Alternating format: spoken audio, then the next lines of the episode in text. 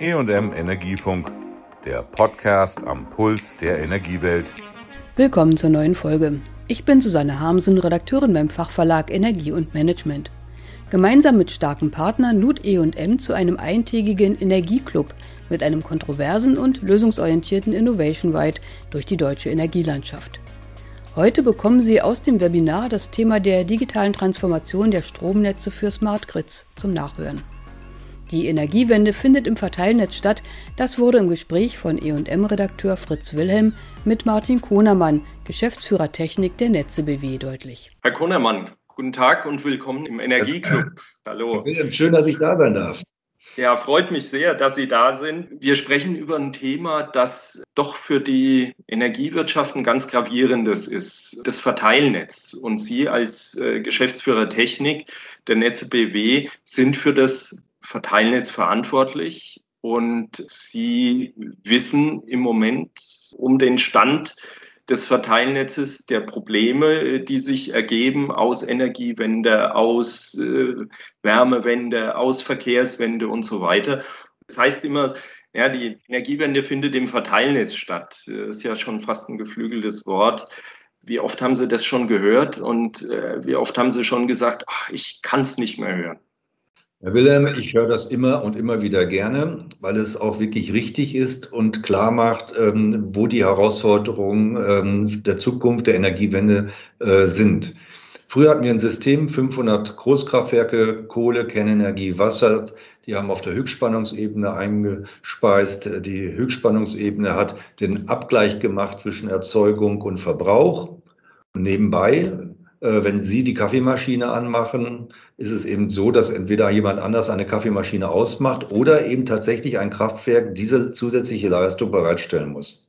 Und dieses System wird abgelöst durch ein System von sechs Millionen Kleinstanlagen in Deutschland, die PV-Anlagen heißen, Windanlagen heißen, äh, die auf einer ganz anderen Spannungsebene einspeisen, nämlich äh, auf der Spannungsebene der Verteilnetze. Und sie lassen sich überhaupt nicht gut regeln. Sie machen mhm. das, was sie wollen. Äh, wenn der Wind weht, äh, erzeugen sie Windenergie. Und wenn die Sonne scheint, ähm, haben wir Photovoltaikstrom. Und das in Einklang zu bringen, diese Dynamik, das wird die Herausforderung sein. Und das findet zu 100 Prozent im Verteilnetz statt. Mhm. Sie sagen gerade Herausforderung. Ist das dann mehr Lust oder Last? Äh, ist das Ihre tägliche Arbeit? Ähm, ist das Stress jetzt wirklich das System am Laufen zu halten oder sind wir noch vielleicht noch gar nicht so weit, dass es wirklich jetzt auch tatsächlich immer wieder zu kritischen Situationen kommt? Oder ist es auch so ähm, so dieses Bewusstsein des Verteilnetz ist ja etwas, über das man nicht so häufig spricht, zumindest in der breiten Öffentlichkeit. Jetzt aber doch, dass Sie sagen können, hier, wir machen oder wir, wir leisten da einen ganz wichtigen Beitrag zur Energiewende und zum Klimaschutz letztendlich. Das ist ja ein Punkt, der auch, äh, der, der ganz oben drüber steht und der manchmal so ein bisschen trotzdem hinten runterfällt. Ja, auch hier eindeutig Lust, äh, Herr Wilhelm. Also ähm, Sie haben vielleicht Kinder, wir haben drei Kinder, also das, das, das sieht man jeden Tag ja, die, die Generation, ähm, die äh, nach 2050 entweder eine gute oder eine schlechte Welt haben. Und ähm, wir sehen uns ganz klar auch als Teil der Lösung, als Teil der Energiewende, die es möglich macht, regenerativen Strom ähm, anderen Nutzern zur Verfügung zu stellen. Auf der einen Seite ist eben dafür nötig, dass wir möglichst viel regenerative Erzeugung haben. Das Netz dann die Aufgabe hat, es zu transportieren, dorthin zu bringen, wo die Nutzer sind, die ja deren ja auch immer mehr werden. Wir haben ja mhm.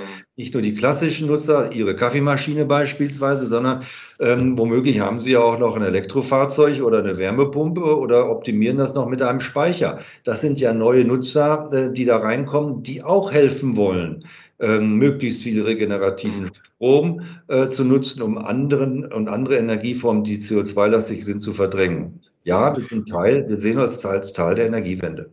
Ja, ja. Also das Thema Integration der Erneuerbaren, ist das jetzt eigentlich von der Verteilnetzseite her, ich will mal sagen, abgehakt? Natürlich geht der Ausbau weiter, aber ähm, die, die Herausforderungen, mit denen Sie sich wahrscheinlich vor zwei, drei Jahren noch konfrontiert gesehen haben, Ähm, ist das mittlerweile Routine oder ist der Ausbau der Erneuerbaren immer noch ein, ja, ein, ein Riesenprojekt im Prinzip, das äh, viel, sage jetzt auch mal, viel Gehirnschmalz immer noch erfordert?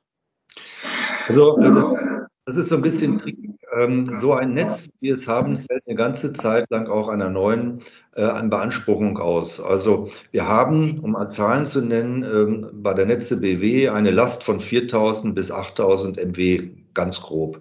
Und haben aber heute schon etwa 5000 MW äh, Photovoltaik- und Windanlagen in dem Netz. Neue Kraftwerksleistung, die vorher nicht da war.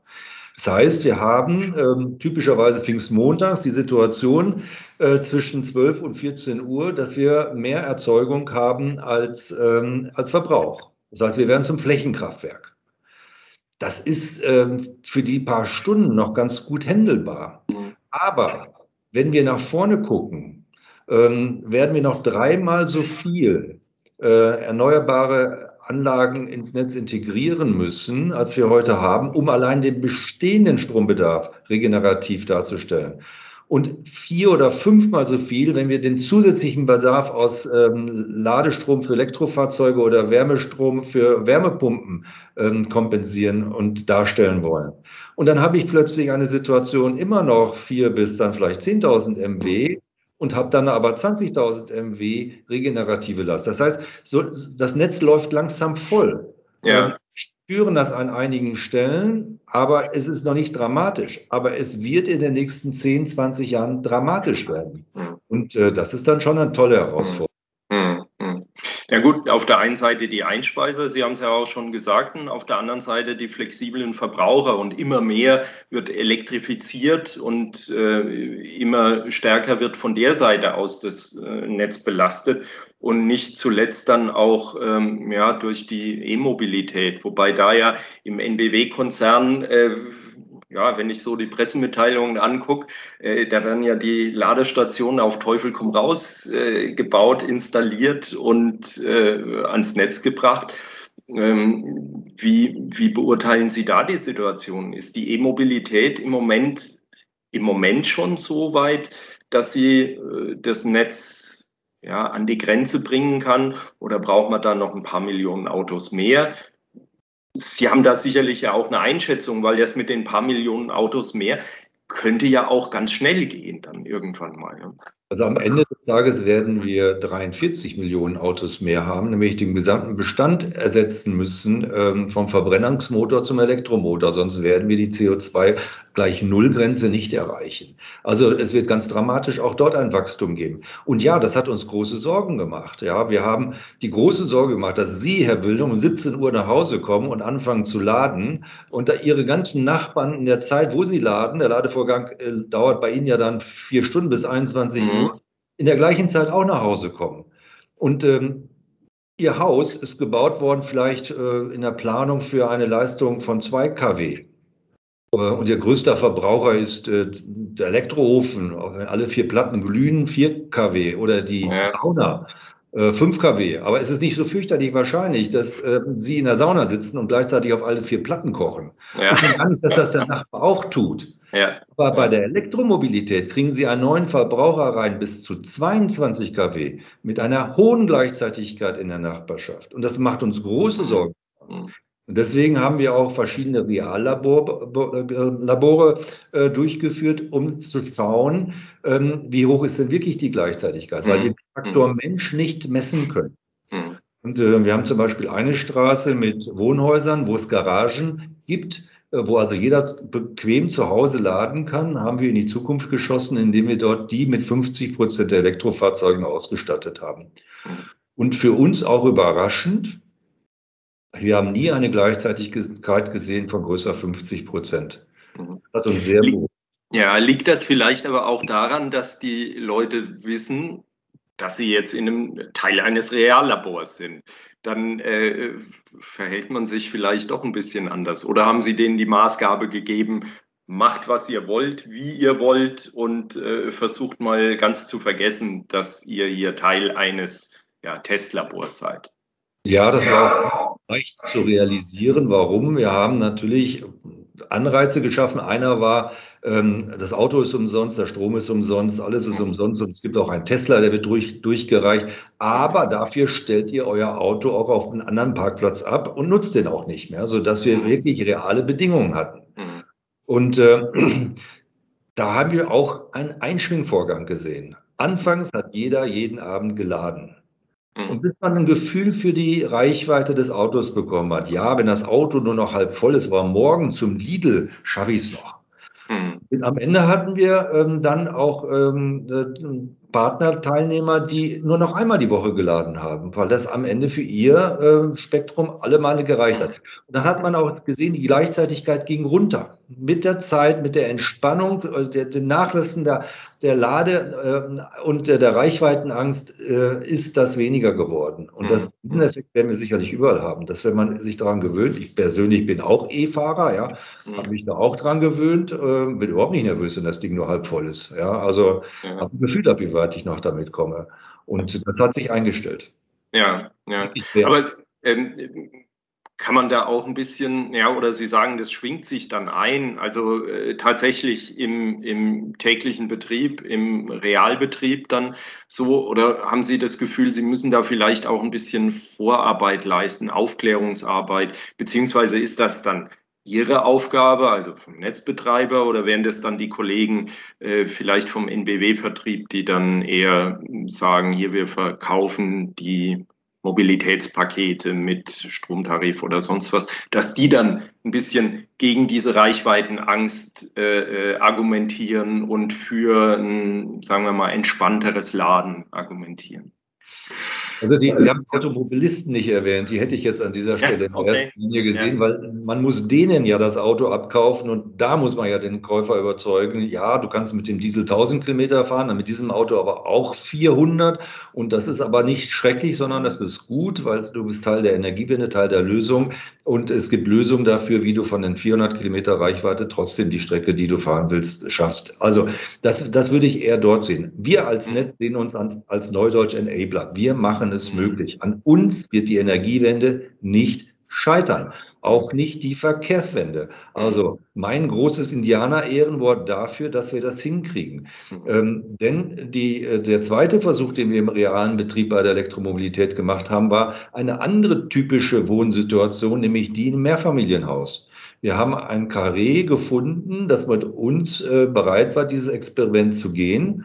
Klammer auf, Herr Wilhelm, gar nicht einfach. Damals brauchten wir noch die Einstimmigkeit von 85 Eigentümern, sodass wir dann eine Tiefgarage mit 85 Stellplätzen, davon 58 rein elektrifiziert durchgeführt haben.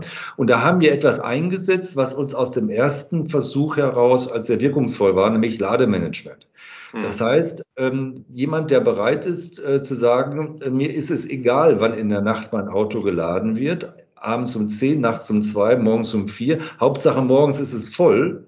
Mhm. Die ähm, äh, äh, haben wir, oder das war bei allen der Fall. Ähm, und dann konnten wir durch das Verlagern des Ladevorgangs durch die Nacht haben wir sozusagen diese 58 von 85 Stellplätzen mhm. auch gut managen können. Mhm. Und das hilft auch äh, äh, dafür, die, die, den, den Beweis anzutreten, ähm, auch der Tiefgaragen ähm, äh, Nutzer wie auch der äh, Einfamilienhaus-Garagenbenutzer am nächsten Morgen ist das Auto voll und hat die mhm. volle, volle Reichweite. Und das ist ein gutes Gefühl. Also das ja. habe ich auch persönlich erlebt, dass das ein gutes Gefühl ist, äh, wenn Sie am nächsten Tag eine lange Fahrt haben, dass Sie am wissen, am nächsten ja. Tag ist das Auto voll. Ja, ja. Wie weit sind wir denn da eigentlich bei mhm. den Lademanagementsystemen? Ähm, ist das eine ausgereifte Technologie? Ist das, sind das Systeme, die jetzt von irgendwelchen Startups äh, auf den Markt gebracht werden oder, oder äh, geschaffen wurden und die jetzt noch vielleicht Jahre der Verfeinerung brauchen? Oder, oder ist, sind das schon Systeme, die einsatzfähig sind unter realen Bedingungen? Also wir, wir, haben ja als Netzbetreiber auch schon erkannt, dass wir dort äh, eine Engpasssituation haben und haben vor einigen Jahren äh, tatsächlich mit einem, äh, mit einem Innovationsbereich ähm, eine ähm, Lademanagementlösung erarbeitet. Jetzt darf ich vermutlich hier den Namen nicht nennen. Ja? Äh, aber jeder, der sich dafür interessiert, der Herr Wilhelm, dem flüstere ich das gleich zu okay. und der weiß das. Und dieses System haben wir eben auch in diesen Reallaboren in unter realen Bedingungen äh, getestet. Wir haben mittlerweile alle Stempel, die wir dafür brauchen. Also wir sind dort damit im Vertrieb.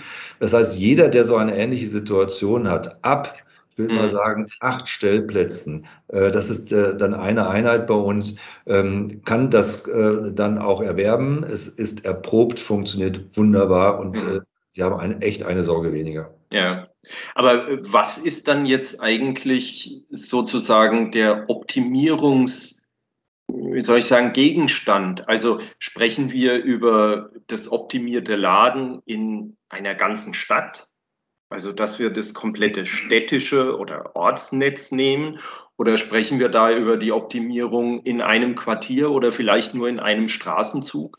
Wie weit kann man das auf eine höhere Ebene heben? Genau, also wir haben ja gerade darüber gesprochen, wie kann es möglich sein, dass so ein neuer Nutzer unseres Netzes ähm, die Leistung bereitgestellt bekommt, ohne dass äh, das Netz zusammenbricht. Das ist sozusagen die Pflicht ähm, wenn wir jetzt zu Ihrer höheren Ebene kommen, dann komme ich zur Kühe und dann sage ich, na ja, ähm, man kann sich ja vorstellen, beginnend mit dem kleinsten Element des Hauses, das hat eine PV-Anlage auf dem Dach und hat eben ein Auto vor der Tür und vielleicht noch einen Speicher und eine Wärmepumpe. Wie kann er denn sein Mikrosystem optimieren, dass er maximal regenerativen Strom, den er selber auf dem Dach geerntet hat, für seine Anwendung, Wärmepumpe oder auch äh, das Auto nutzen kann? Und das wird ihm zu einem gewissen Teil gelingen. So, aber vielleicht nicht immer. Und dann gibt's aber den Nachbarn. Dann, dann bin ich bei der Straße, äh, bei dem Quartier, wo der eine vielleicht im Urlaub ist und gar nichts braucht, es den anderen zur Verfügung stellt. Da kann man sich auch so Quartierslösungen vorstellen. Und nach dem Quartier kommt dann das Dorf, dann die Stadt, der Ort, der Landkreis mhm. und die Bundesrepublik Deutschland, wenn Sie das hochmultiplizieren. Mhm. Wenn jeder versucht, nur das, was er nicht selber verwenden kann, weiterzugeben und auch nur das, was er nicht selber erzeugen kann, zu beziehen, dann kriegt man schon, da kann man sich schon vorstellen, dass wir hier im Residuum kleinere Werte werden, haben, als äh, wenn jeder nur, nur einfach nur bezieht oder jeder nur erzeugt. Hm. Ist es dann so ein Beispiel für die Intelligenz, äh, die, die vielbeschworene Intelligenz, die statt Kupfer die Zukunft des Verteilnetzes ausmachen soll? Also das Thema Smart Grid wird immer eine Rolle spielen. Es äh, spielt auch bei uns im Verteilnetz auch heute eine große Rolle, weil wir, wenn wir einen Engpass heute sehen, und wir haben diese Engpässe, äh, mindestens Zeit gewinnen, indem wir Smart Grid Elemente ähm, einsetzen. Um mal ein Beispiel zu nennen, was verstehen wir unter Smart Grid? Wir erproben das auch in eines unserer Smart Grid Netzlaboren, ähm, die, den Ladevorgang für das Elektrofahrzeug, für die Wärmepumpe dann zu starten, wenn wir durch Sonneneinstrahlung oder durch Winddargebot eben in der, an der gleichen Stelle eben auch entsprechende regenerative ähm, äh, Leistung zur Verfügung haben. Ähm, und nicht dann in der Nacht, wenn ich gerade keinen Wind habe, das dann zu tun, weil dann ziehe ich es aus dem Netz heraus. Mhm. Solche Elemente, ähm, das bezeichnen wir als Smart Grid, äh, die äh, dann dazu helfen, diesen Abgleich dezentral zu ermöglichen. Letztendlich ist es natürlich eine Frage dann auch des Zugriffs. Das ist äh, ja auch eine, eine, eigentlich eine Grundvoraussetzung, dass Sie als Netzbetreiber steuernd eingreifen können, dass Sie als Netzbetreiber Flexibilitäten nutzen können, dass die Flexibilitäten erst nutzbar gemacht werden und, und dann von Ihnen genutzt werden können wo, stehen wir da? Da gibt es ja eine, eine, Reihe politischer Diskussionen drüber. Ähm, es gibt äh, die, das Thema, äh, schaffen wir da Marktplätze für Flexibilitäten? Ähm, wo, wie schnell denken Sie denn, können Sie mit Flexibilitäten dann oder Flexibilitäten handhaben? Ja, also äh, ich bin da äh, ein bisschen skeptisch, dass wir dort sehr schnell einen äh, sehr großen Markt sehen. Ähm, die Diskussion geht ja schon viele Jahre ähm, und äh, die Ideen, die man damals so hatte, ähm, die, die, die Waschmaschine dann zu starten, wenn, wenn also viel regenerativer Strom da ist und dann gibt's äh, 5 Euro Cent pro Kilowattstunde Bonus ja, das ist am Ende eines Monats dann äh, drei Kugeln Eis. Ja, also dafür schick, schicke ich meine Frau nicht nachts in, in den Keller, ja, oder äh, lass sie äh, mit der Ungewissheit, ob morgens tatsächlich die Wäsche gewaschen ist. Das ist zu wenig Anreiz. Da müssen wir ganz andere Hebel, da müssen ganz andere Anreize geschaffen werden.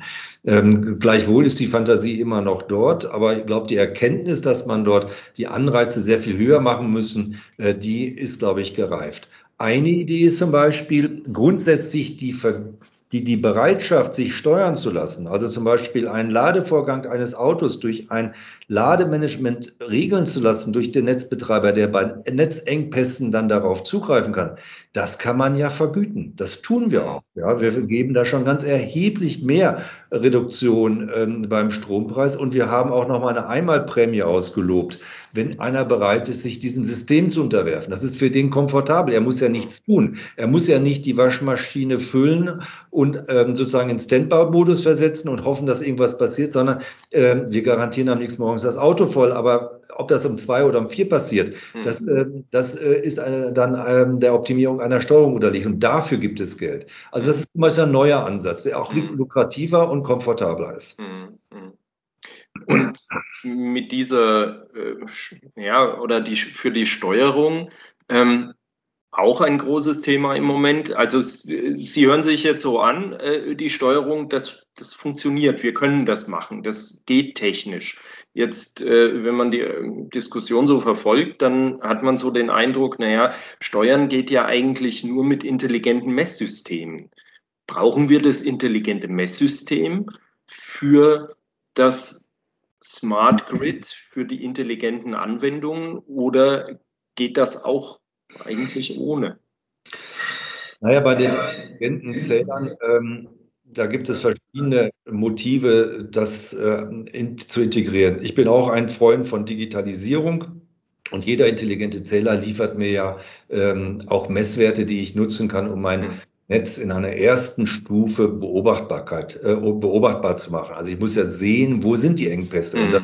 Gelingt mir natürlich auch, ähm, wenn ich Messwerte zur Verfügung bekomme aus solchen intelligenten Zählern, was technisch tatsächlich kein Problem ist, rechtlich aber ein Problem ist. Ich weiß mhm. nicht mal, ob ich aus Datenschutzgründen äh, den Stromwert eines intelligenten Zählers äh, bekommen kann. Mehr brauche ich nicht. Ne? Ich brauche nur eine Strom. Die Spannung ist ja eigentlich immer gleich. Also und da muss ich auch nichts Kompliziertes rechnen. Das eine mit dem anderen multiplizieren, schon habe ich die Leistung. Also ist das, aber ich weiß nicht, ob ich den Wert kriege, aber das wäre für mich ein Motiv, ähm, dafür zu kämpfen, dass wir das bekommen. Der Markt selber äh, hat auch dort ähm, äh, Anreize, zeitvariable Tarife zu vermarkten, mhm. indem er dann tagsüber den Strom einkaufen kann, das zum Teil weiterzugeben und so auch einen Anreiz zu schaffen. Und die Politik, das war sozusagen der Erste, der dort aufgetreten hat, hat gesagt, wenn uns erstmal klar ist, wo die Verbraucher sind, ähm, dann ähm, und die Transparenz da ist, mhm. wieder, dann werden wir hinterher alle viel, viel weniger Strom verbrauchen.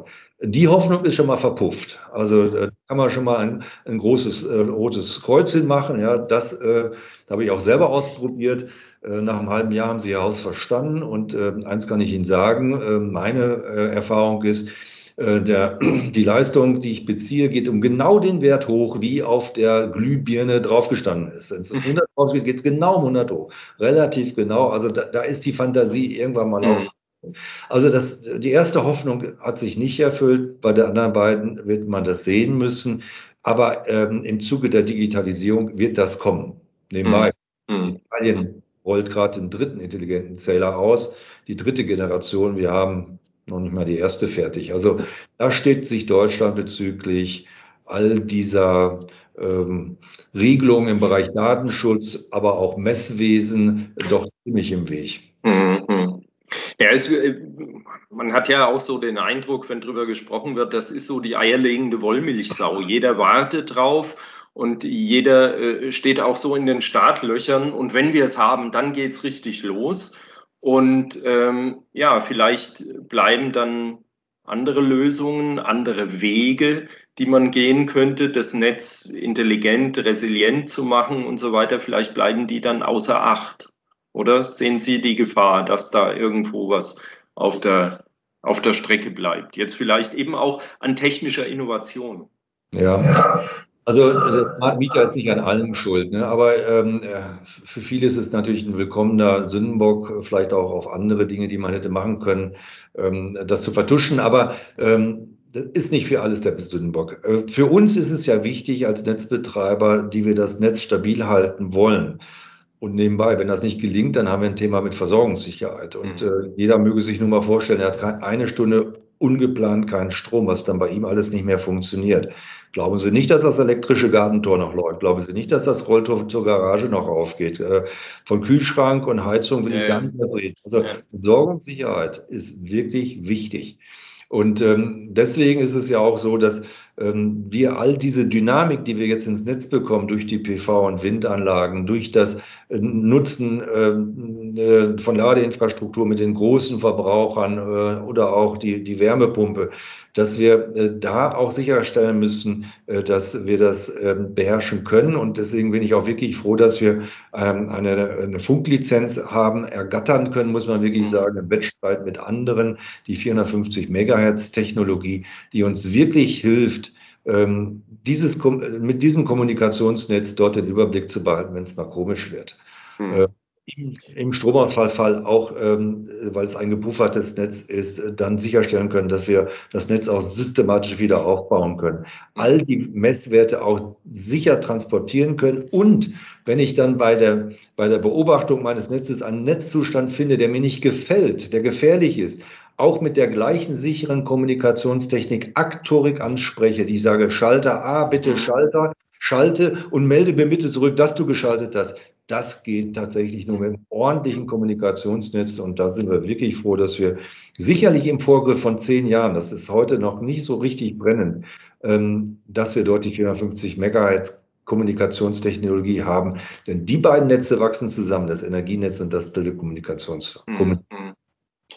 Aber das ist aus Ihrer Sicht, also aus Ihrer Sicht war es die Mühe und den, ja, man kann ja schon fast sagen, Kampf äh, wert, äh, nachdem ja äh, Bundesinnenministerium oder die Bundesanstalt für die, wie heißen sie, die, die äh, ähm, Behörden und, und Organe mit Sicherheitsaufgaben, die haben sich ja auch um das 450 Megahertz äh, Netz bemüht oder darum gekämpft, genauso wie die Energiewirtschaft. Und letztlich hat ja die Energiewirtschaft den Zuschlag bekommen. Also alle Mühen waren es wert aus ihrer Sicht. Also hundertprozentige, damit sie auch mal ein Gefühl für die Mühen bekommen. Also vor anderthalb Jahren lagen wir eins zu drei zurück in diesem Kampf, ähm, in diesem Wettstreit, ähm, weil vier Bundesministerien, und zwar vertreten durch jeweils die Bundesminister, Verteidigung, Innen, ähm, Energiewirtschaft, ähm, und, und die, die äh, Technologie für, für die IT haben sich äh, um diese Lizenz bemüht. Und ähm, die Energiewirtschaft hat mit ihren Argumenten geworben. Die hatte ich gerade angeführt. Wir brauchen äh, bei der Dynamik, die wir haben, ein gutes Kommunikationsnetz. Jetzt halten wir es nicht stabil. Und nicht stabil heißt Stromausfall. Und dann sind auch Krankenhäuser darauf angewiesen, dass das Notstromaggregat anspringt. Und meine Erfahrung ist, von 1000 Krankenhäusern haben sie immer eins, wo das dann nicht funktioniert. Also Versorgungssicherheit ist wichtig. Aber ähm, auch die, so in unserem Jargon, die Blaulichtfraktion, Verteidigungsministerium, Rettungs- äh, und Polizeidienste hatten sich auch bemüht. Und ähm, das Thema haben wir dann am Ende wirklich ähm, dann drehen können und es war wirklich nicht leicht. Und nebenbei eine kleine Anekdote am Rande, äh, das wäre auch ohne Corona nicht gelungen. Äh, denn mhm. nur, nur mit dem Thema Teams, wie wir jetzt hier auch miteinander reden, ja. Äh, haben wir es geschafft, anfangs zweimal die Woche 25 Geschäftsführerkollegen der gesamten Branche zusammenzutrufen, um zu überlegen, wie wir da vorwärts gehen. Und ja. äh, das wäre physisch nicht möglich gewesen. Physisch ja. hätten, wir das, ja. hätten wir das Ergebnis nicht erreicht. Aber damit Sie ein Gefühl dafür kriegen, wie entschlossen und überzeugt ja. wir waren, dass das für, die, für das Gelingen der Energiewende wichtig war. Dann, dass Sie ein Gefühl dafür kriegen, wir haben uns wirklich reingehängt. Hm, hm. Jetzt ist ja ähm, Sie haben die Versorgungssicherheit angesprochen. Ähm, und wir, wir sprechen ja die ganze Zeit auch schon über, über das Thema Energiewende. Jetzt ist natürlich die Energiewende nicht nur eine Stromwende. Auch das wird immer wieder zitiert und immer wieder hervorgehoben. Ähm, jetzt betreiben Sie ja auch nicht nur ein Stromnetz, sondern Sie betreiben ein Gasnetz. Ähm, vielleicht können Sie uns mal so ein Gefühl dafür geben, inwieweit jetzt ja, das Gasnetz eigentlich so Energiewende betroffen ist oder einen Beitrag zur Energiewende leistet. Das Einzige, was so ein bisschen mehr in die Öffentlichkeit kommt, ist das Thema Wasserstoffspeicherung. Ich kann das Erdgasnetz zur Wasserstoffspeicherung hernehmen. Ist das so? Gibt es da nicht vielleicht noch ein paar weitere Anwendungsfälle und ein paar, die man unmittelbar vielleicht äh, sieht und nutzen kann? Also hier hilft es, glaube ich, wenn man von hinten denkt. Hm. Also stellen Sie sich mal vor, wir haben das Jahr 2050 und wir hätten unsere Ziele erreicht. Dann haben wir keine CO, netto keine CO2-Emissionen mehr. Das heißt aber auch, wir verbrennen kein Methan, also kein Erdgas mehr, weil das ja bei der Verbrennung CO2 freisetzt. Ja, weniger als Kohle, äh, ganz sicher weniger als Braunkohle, aber immer noch. Ähm, und wenn Sie heute mal schauen, wie ist heute unser Primärenergiebedarf der Bundesrepublik Deutschland ähm, äh, nach gasförmiger Energiebereitstellung, dann haben wir heute, und ich weiß nicht, ob das äh, den Zahlen irgendwas sagt, 900 TWH, die wir heute fast zu 100 Prozent importieren. 900 TWH. Der Strommarkt ist 550 TWH. Äh, ich kann mir das nicht vorstellen, dass wir diese fast doppelt so große Energiemenge, die wir heute als gasförmige Menge haben, dass wir die durch Strom ersetzen könnten.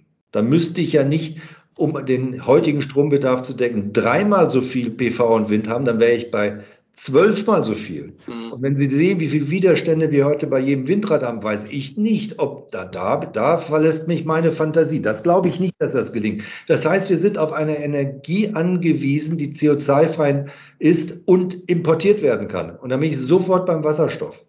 Ähm, das hat man, glaube ich, auch erkannt. Ne? Wunderbar, das muss ich nicht selber erzeugen, das kann ich woanders zukaufen. Ja, exportiere das, löst eine ganze Reihe Probleme in Deutschland, was das Thema Akzeptanz der Energiewende angeht. Mhm. Das heißt, das Thema Wasserstoff wird kommen. Und meine Prognose ist, das, was heute ein Transportweg für Erdgas ist, wird ein Transportweg für Wasserstoff sein, mhm. weil wir sonst keine Chance haben. Diesen großen Brocken von 900, nochmal, der ganze Strommarkt nur 550, ähm, zu ersetzen. Also das Thema Wasserstoff und äh, mhm. Erdgasnetze werden zu Wasserstoffnetzen, das wird kommen. Aber Wasserstoff ist natürlich auch so, so ein Thema. Ähm, ich meine, Sie sagen jetzt gerade die Akzeptanz. Ist das so? Ich meine, als Laie, der wenig äh, noch übrig hat aus dem Chemieunterricht äh, in der Schule, ähm, der hat vielleicht nur so im Hinterkopf, naja, Wasserstoff, hm, ganz schön gefährlich. Irgendwann mal was von der Wasserstoffbombe oder sowas gehört. Ähm, aber doch nicht im Chemieunterricht, oder?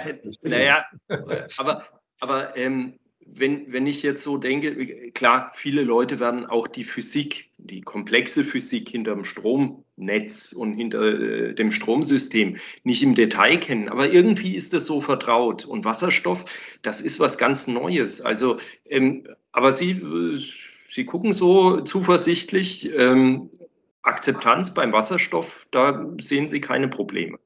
Doch, äh, keine Probleme. Aber äh, wir haben natürlich äh, schon auch ähm, das Thema, ähm, dass äh, man vor Wasserstoff Angst hat. Sie hatten es ja selber auch ausgeführt. Äh, oben links im Periodensystem, ja, das kleinste mhm. Molekül krabbelt überall hin und Knallgasprobe kennt man so im Chemieunterricht. Ja. Ähm, ähm, also das Ding brennt und knallt äh, und ähm, ist sehr flüchtig. Aber wir wollen auch hier durch Reallabore zeigen, dass das beherrschbar ist. Also ähm, nebenbei die Erdgas- äh, oder nee, die, die, die Stadtgasnetze aus der Kokereizeit hatten schon mhm. Wasserstoffanteile von 50 Prozent. Ähm, das heißt, es ist nicht so, dass wir da ganz äh, ohne Erfahrung reingehen. Ähm, unser Erdgasnetz ist ähm, weitestgehend wasserstoff-ready. Also die Netze BW hat etwa 6000 Kilometer Erdgasverteilnetze. Davon sind 150 Kilometer Grauguss. Die müssen wir ersetzen. Der Rest mhm. funktioniert auch mit, mit Wasserstoff. Ähm, aber ja, äh, die Sorge ähm, treibt uns auch um, dass wir dort ähm, bezüglich der Akzeptanz äh, eine Herausforderung haben. Und deswegen starten wir auch einen wirklichen Reallabor, ähnlich wie wir es in der Elektromobilität gemacht haben für Wasserstoff und äh, stellen ein ähm, bestehendes, ähm, reales Was äh, äh Erdgasnetz auf Wasserstoff um in zwei Schritten. Mhm. Ersten Schritt Beimischung bis zu 30 Prozent Wasserstoff. Ähm, das äh, ist dann so, zwei äh, Methanmoleküle passen auf ein Wasserstoffmolekül auf, eins zu, zu zwei ist das Mischungsverhältnis. Das äh, ist auch von den Werten noch sehr ähnlich dem reinen Erdgas. Ähm, und wenn wir dort äh, sehen, dass die Bürger das akzeptieren, werden wir dann von 30 auf 100 Prozent Wasserstoff gehen um zu zeigen, es funktioniert, es ist verantwortbar. Da sprechen wir ja dann über die Wärme, Wende, eine, eine Rückverstromung, kommt das eigentlich irgendwie noch in Frage überhaupt? Ja, da gilt ja der erste Grundsatz der, der Energiewende. Was ich an regenerativen Strom direkt nutzen kann, nutze ich mhm. direkt.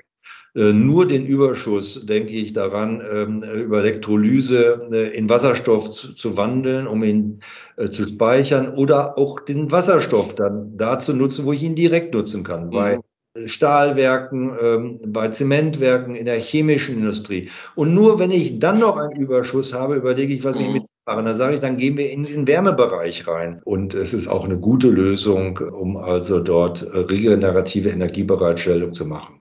Das war die heutige Folge vom E&M Energieclub zum Thema digitale Transformation der Netze für die Energiewende. Mein Kollege Fritz Wilhelm sprach mit dem Geschäftsführer Technik der Netze BW, Martin Konermann. Tschüss, sagt Susanne Hamsen. Das war der E&M Energiefunk. Bleiben Sie voller Spannung.